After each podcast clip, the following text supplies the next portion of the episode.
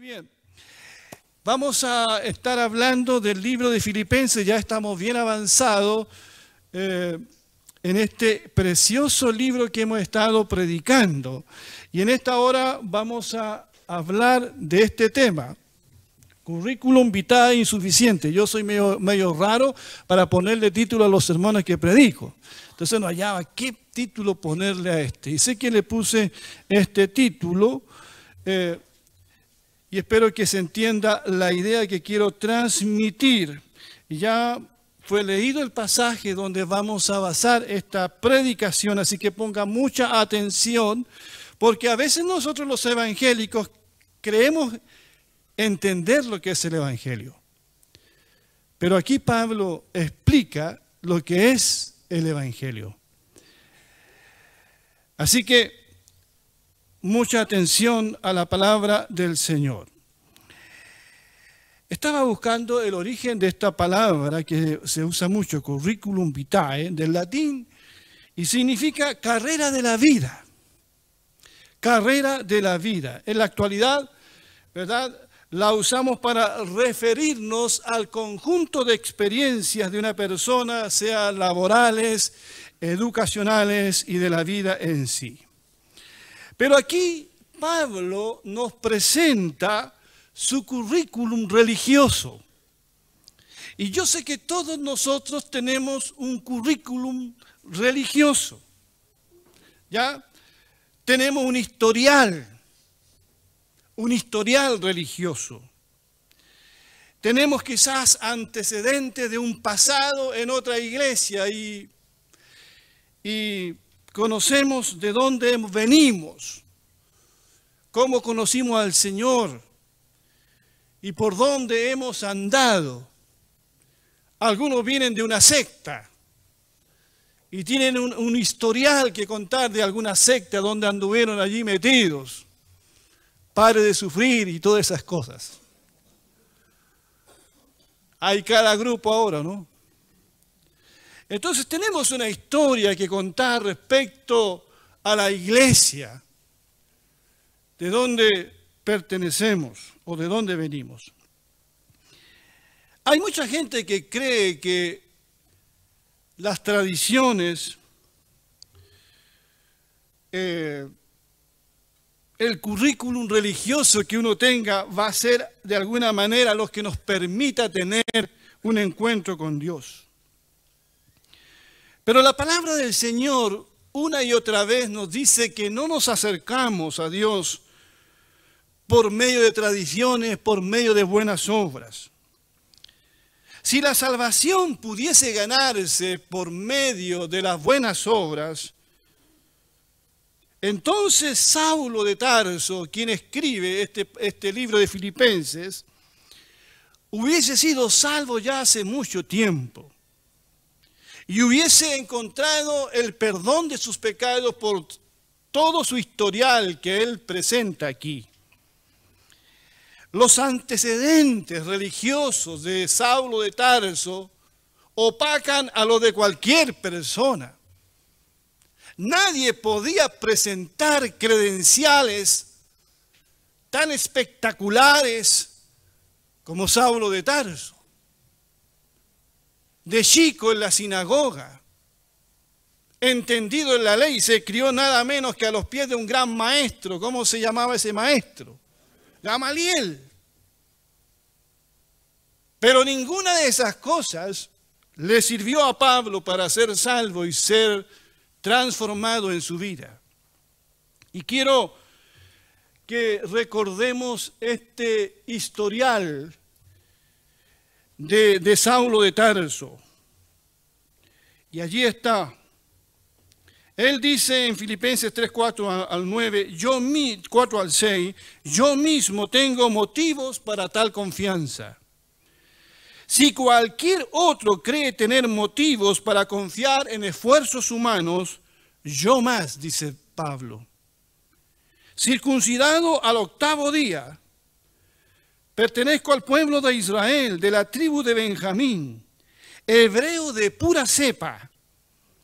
En cuanto a la interpretación de la ley, fariseo. En cuanto al celo, perseguidor de la iglesia. En cuanto a la justicia que la ley exige, intachable. Y la reina Valera dice, irreprensible. Vaya, ¿tienes tú un historial mejor? ¿Un currículum mejor para presentarte ante Dios? Él fue circuncidado al octavo día. Si alguien fue circuncidado, yo fui circuncidado, dice que era el rito, la señal del pacto que un judío guardaba celosamente. Yo fui circuncidado, dice Saulo de Tarso. Hoy diríamos nosotros, es que yo fui bautizado de niño. Hoy diríamos, es que nací en un hogar cristiano. Muchos piensan que con el solo hecho de haber nacido en una familia cristiana ya es suficiente. Yo nací en una familia cristiana, pero cuando era adolescente tuve que entregar mi vida a Jesucristo. Porque si no tomaba la decisión de entregar mi vida a Jesús, aunque haya nacido en la mejor familia cristiana evangélica, hubiese estado perdido igual. Y Pablo dice, no solamente circuncidado al octavo día, dice del linaje de Israel. Yo soy un israelita. ¿Ya? El orgullo de pertenecer a Israel.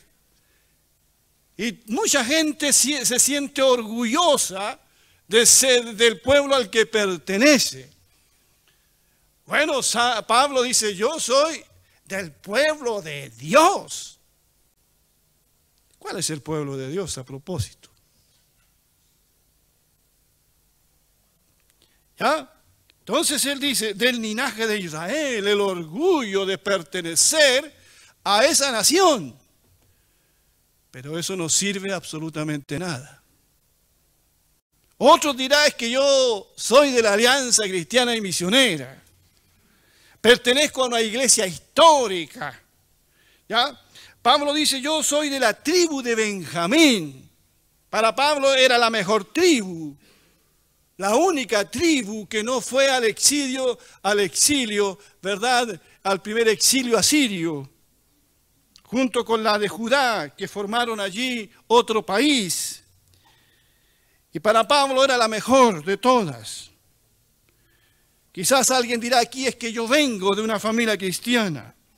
Y Pablo dice, yo soy un hebreo de hebreos, yo no, yo, yo no soy un, un hebreo contaminado, mi sangre es pura, hebreo de hebreos. O sea, vaya, quizás hoy, hoy diríamos nosotros, mi padre y mi abuelo fueron líderes de la iglesia. Yo vengo de una familia pero súper cristiana. Soy canuto de nacimiento.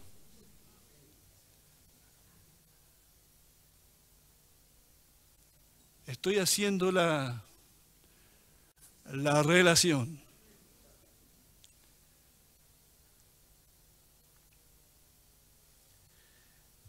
Y aquí sí que se, pasó Pablo. Cuando dice, en cuanto a la interpretación de la ley, en cuanto a la ley, ¿qué dice que es? Fariseo. Hoy día si nosotros decimos tú eres un fariseo, es la ofensa más grande que uno le puede decir a alguien. Porque le está diciendo que es un hipócrita. Pero en los días en que Pablo escribe, en los días de Cristo ser fariseo era pertenecer a la logia masónica, algo así.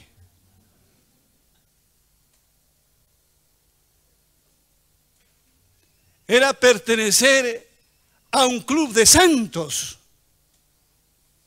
Es, es tener una iglesia aparte. Es creerse superior y mirar a todos hacia abajo ser fariseo era la nata misma, era... Así que Pablo dice, en cuanto a la ley, fariseo.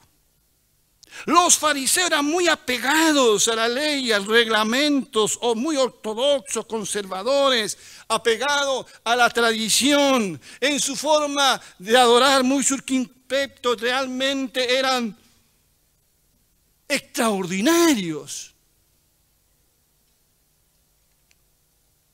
en esas cosas.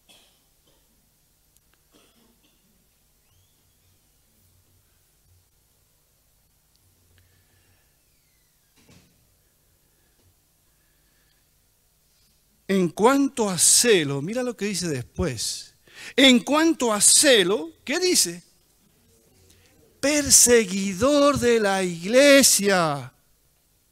O sea, en otras palabras, yo odio, dice Pablo, a los que no piensan como yo. El celo de Pablo era un celo errado.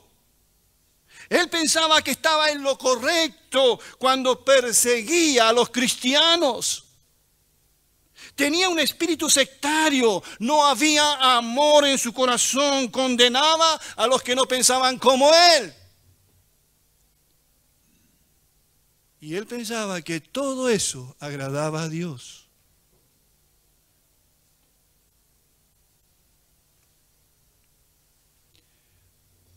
Uno ve en el Islam este comportamiento de Pablo.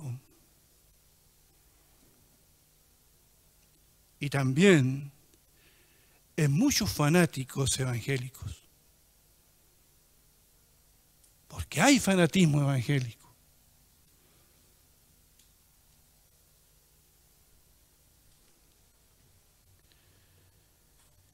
En cuanto a la justicia que la ley exige, ¿qué dice Pablo que es?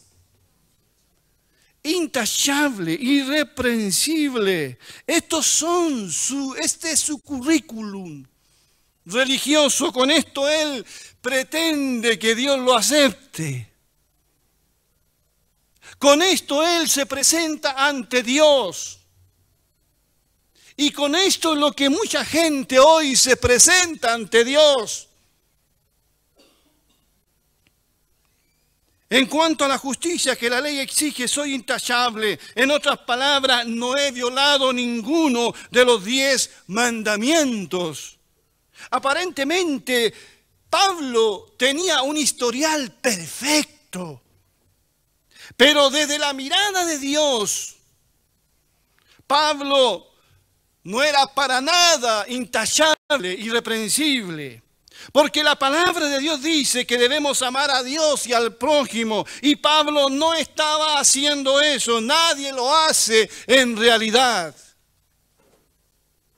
Ante los ojos del judaísmo, Pablo era irreprensible, era una buena persona, cumplía los mandamientos, pero ante Dios, Pablo es un pecador.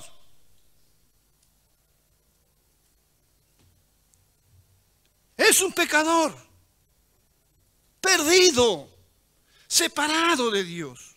Porque el Señor requiere justicia perfecta. Él requiere, Dios requiere más que el cumplimiento eterno de lo que la religión me exige, de lo que la ley me exige. Cuando el Señor se dirige a sus discípulos en el sermón de la montaña, por ejemplo, él les dice que cumplir el, mandamiento de no matar no es tomar un cuchillo y matar a alguien solamente, sino que Él va mucho más allá. Él dice que cualquiera que le diga necio y tonto a una persona ya ha faltado a ese mandamiento. O sea, Dios exige mucho más. Dios eh, no, no, se conforma solo con el cumplimiento externo de algo, sino también Él ve el corazón, lo más profundo. Y al Señor no le vamos a impresionar con estas cosas.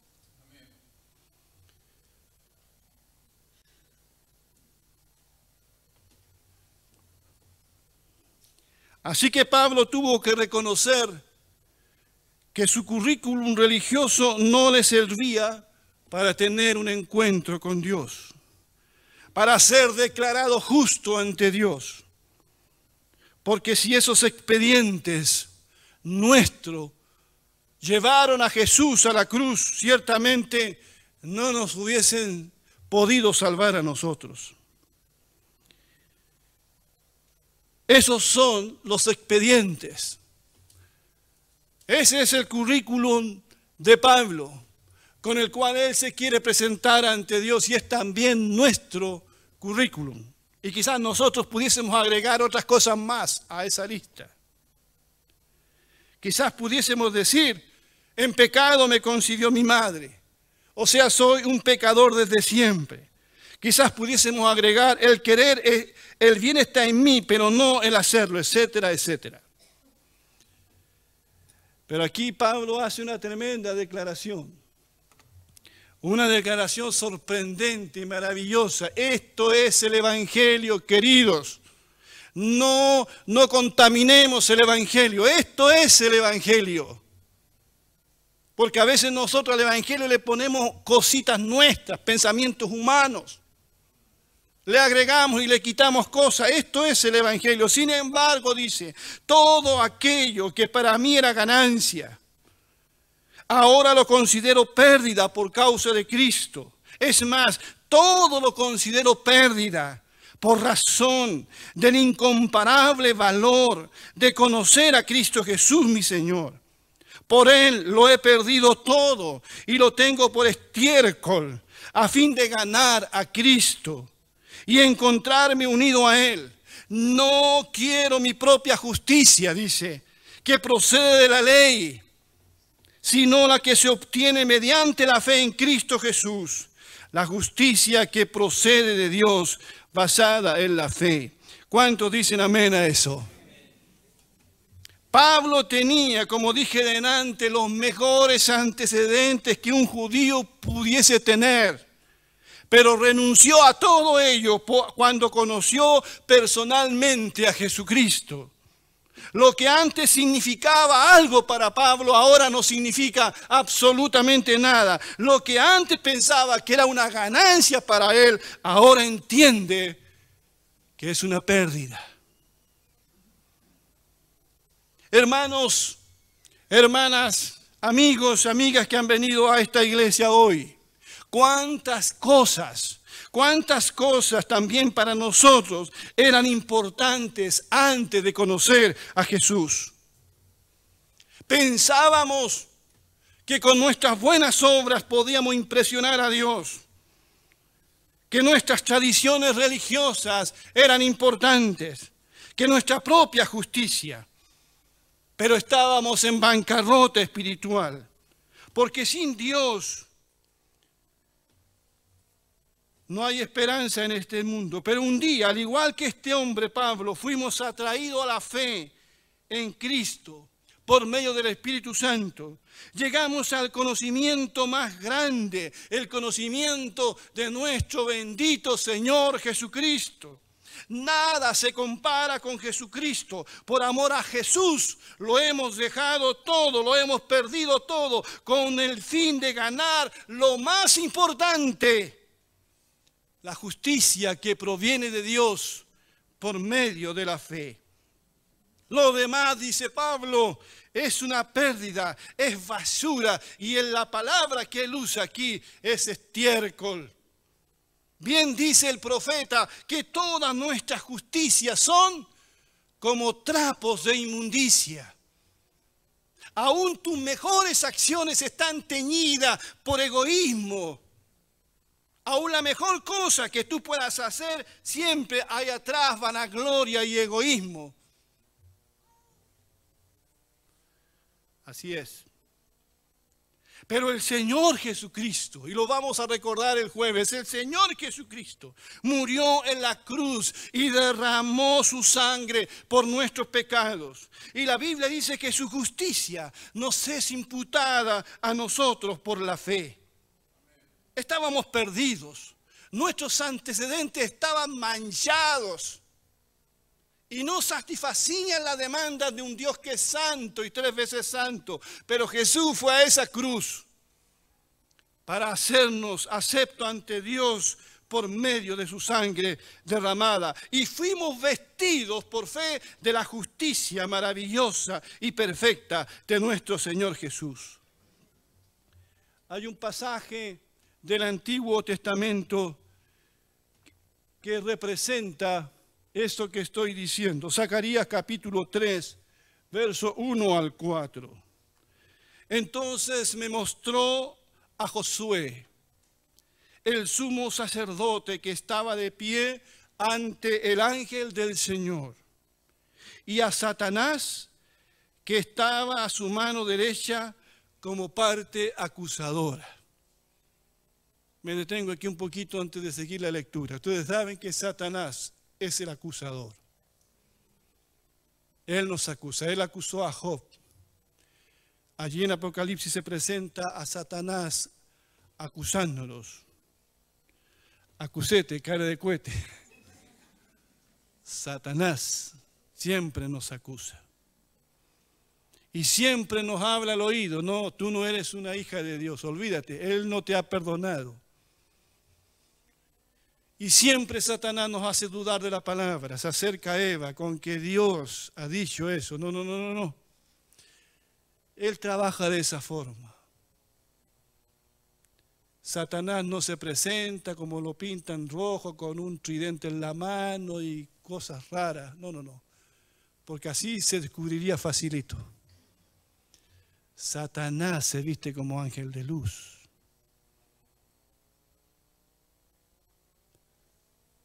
Satanás se manifiesta de otra manera. Él tergiversa la palabra del Señor. Hay gente que anda buscando la obra de Satanás en cosas espectaculares. Pero Satanás es muy sutil.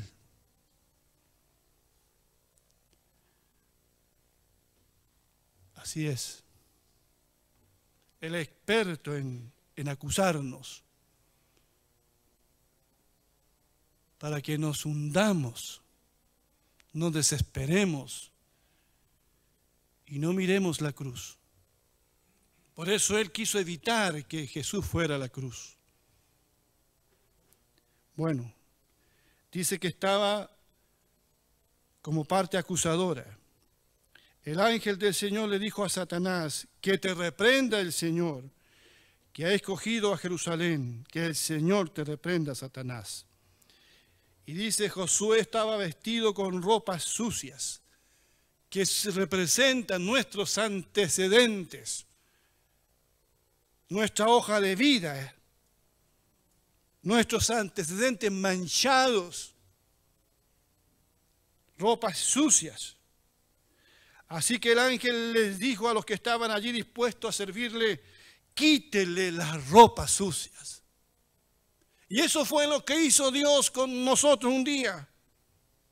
Nos quitó esas ropas sucias. Y a Josué le dijo, como puedes ver, ya te he liberado de tu culpa y ahora voy a vestirte con ropas espléndidas. ¿Cuántos dicen amén? Esto representa lo que Dios hizo con nosotros. Esos trajes sucios representan nuestra propia justicia. Debemos rechazar cualquier pensamiento de que somos buenos y que merecemos la salvación. No, no, no. Hemos pecado, no merecemos, pero Él nos regala su justicia. Él muere por nosotros en la cruz. Y lo único que hacemos nosotros es extender la mano como la mano de un mendigo para recibir una limosna, aunque lo que recibimos no es la limosna. Es la salvación más grande que haya existido. El perdón glorioso de nuestro Señor, una nueva vida. Una vida con sentido y con propósito. Alguien dijo y me gustó y lo cito textualmente, dice, todo es por gracia, en una vida que no viví, en una muerte que no morí, en la vida de otro, la muerte de otro, la de nuestro Señor, yo deposito toda mi eternidad. Pero saberlo no sirve de mucho, tenemos que tomar una decisión como ese ladrón que murió junto a, la cruz del Señor. Ese sí que tenía antecedentes manchados. igual que todos nosotros. Seguramente había asesinado personas, había robado, había estafado, era un delincuente, no tenía absolutamente nada, al igual que todos nosotros, que presentar ante Dios. Pero allí en la hora de su muerte, por eso es tan importante llevar a las personas a Cristo, aunque estén en la hora de su muerte, le dijo, Señor, acuérdate de mí cuando vengas en tu reino. Acuérdate de mí. No le ofreció nada al Señor. ¿Qué podía ofrecerle? Nada. Acuérdate de mí cuando vengas en tu reino. Y el Señor le dijo, hoy, no mañana, hoy estarás conmigo en el paraíso. Ni siquiera se alcanzó a bautizar, pero se fue allá. Porque no es por ritos ni ceremonias, es por la fe en Jesucristo.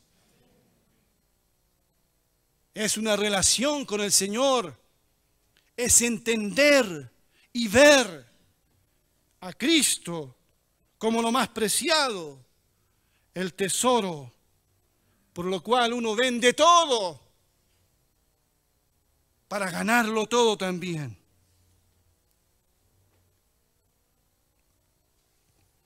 Debemos nosotros también, si queremos ser salvos, abandonar nuestros intentos de salvarnos a nosotros mismos y arrepentirnos de nuestros pecados y creer en Jesucristo. Y lo que perdemos o perderemos por seguir a Jesús es ridículo al lado de lo, de lo, que nosotros ganamos por seguir a Jesús. Eso lo dice Pablo también. En una oportunidad Pedro le dijo al Señor como una gran cosa, Señor, nosotros lo hemos dejado todo y te hemos seguido. Y el Señor dijo, nadie que haya dejado algo por mí recibirá, pero multiplicado y tendrá la vida eterna. Para ir terminando una pregunta, ¿vale la pena dejarlo todo por seguir a Cristo? ¿Es la oferta de Jesús tan grande como para considerar lo demás una pérdida y una basura como algo menos importante? El Señor Jesucristo declaró y con esta frase termino, porque ¿qué aprovechará al hombre si ganare todo el mundo y perdiere su alma? ¿Qué aprovechará al hombre si ganare todo el mundo y se pierde a sí mismo? Podemos presentar nuestros antecedentes delante de, de, Dios, tratar de ganar algo, pero a la larga vamos a perder, a perderlo todo. Pero Dios no quiere que nadie se pierda. Eso dice el Evangelio. Porque de tal manera amó Dios al mundo que ha dado a su Hijo unigénito para que todo aquel que en Él cree no se pierda. La Biblia dice que Dios no quiere que nadie se pierda, sino que todos procedan al arrepentimiento. Pero hay dos tipos de personas en este mundo. Los que intentan salvarse a sí mismos. Los que confían en sus antecedentes religiosos y el orgullo los lleva a ello. O aquellos que acuden a Cristo por la fe. Los que llegan a Él como el Hijo pródigo, a su encuentro con el Padre, con sus ropas manchadas, con harapos, pero vuelve arrepentido, y para sorpresa suya, su padre lo viste de lo mejor. Le pone un anillo en su mano y hace una fiesta. Porque el hijo perdido volvió a casa. Bendito sea el nombre del Señor. Currículum vitae insuficiente. Siempre quedaremos cortos confiando en nuestra propia justicia.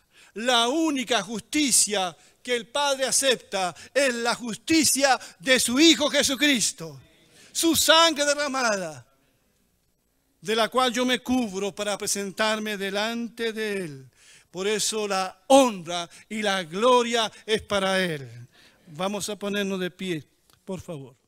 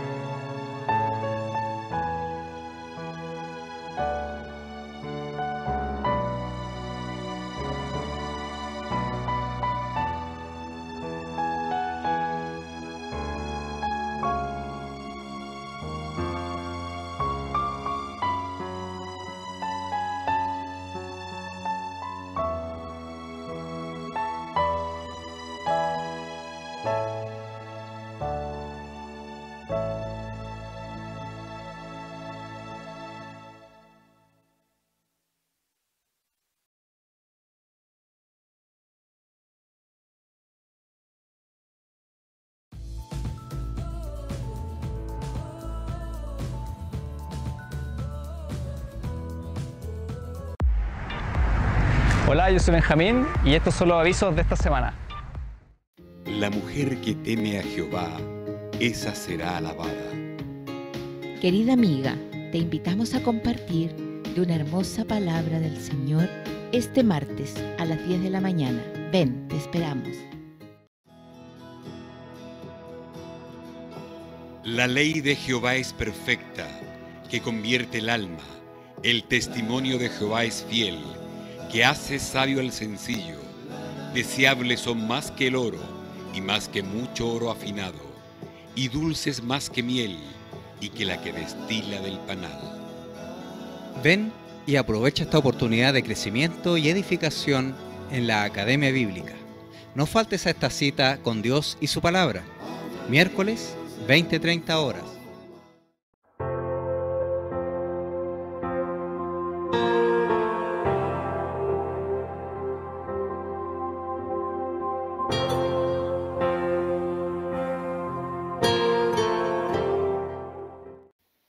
Encomienda al Señor tu camino, confía en Él, y Él actuará. Amigos y hermanos, somos llamados a presentar nuestras peticiones delante de Dios y Él hará. Te invitamos a que vengas a acompañarnos a orar contigo los días domingos a las 10 de la mañana. También te invitamos a que compartas tu petición o tu acción de gracias a través de nuestro formulario a través de nuestro grupo de WhatsApp o también de nuestro webpage.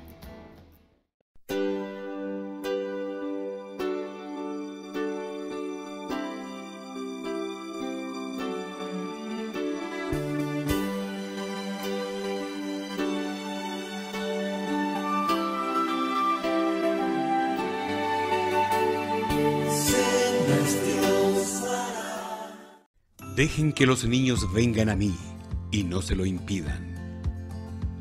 Hola amiguitos, te invito a participar con nosotros todos los domingos a las 11 de la mañana para saber algo más de tu amigo Jesús.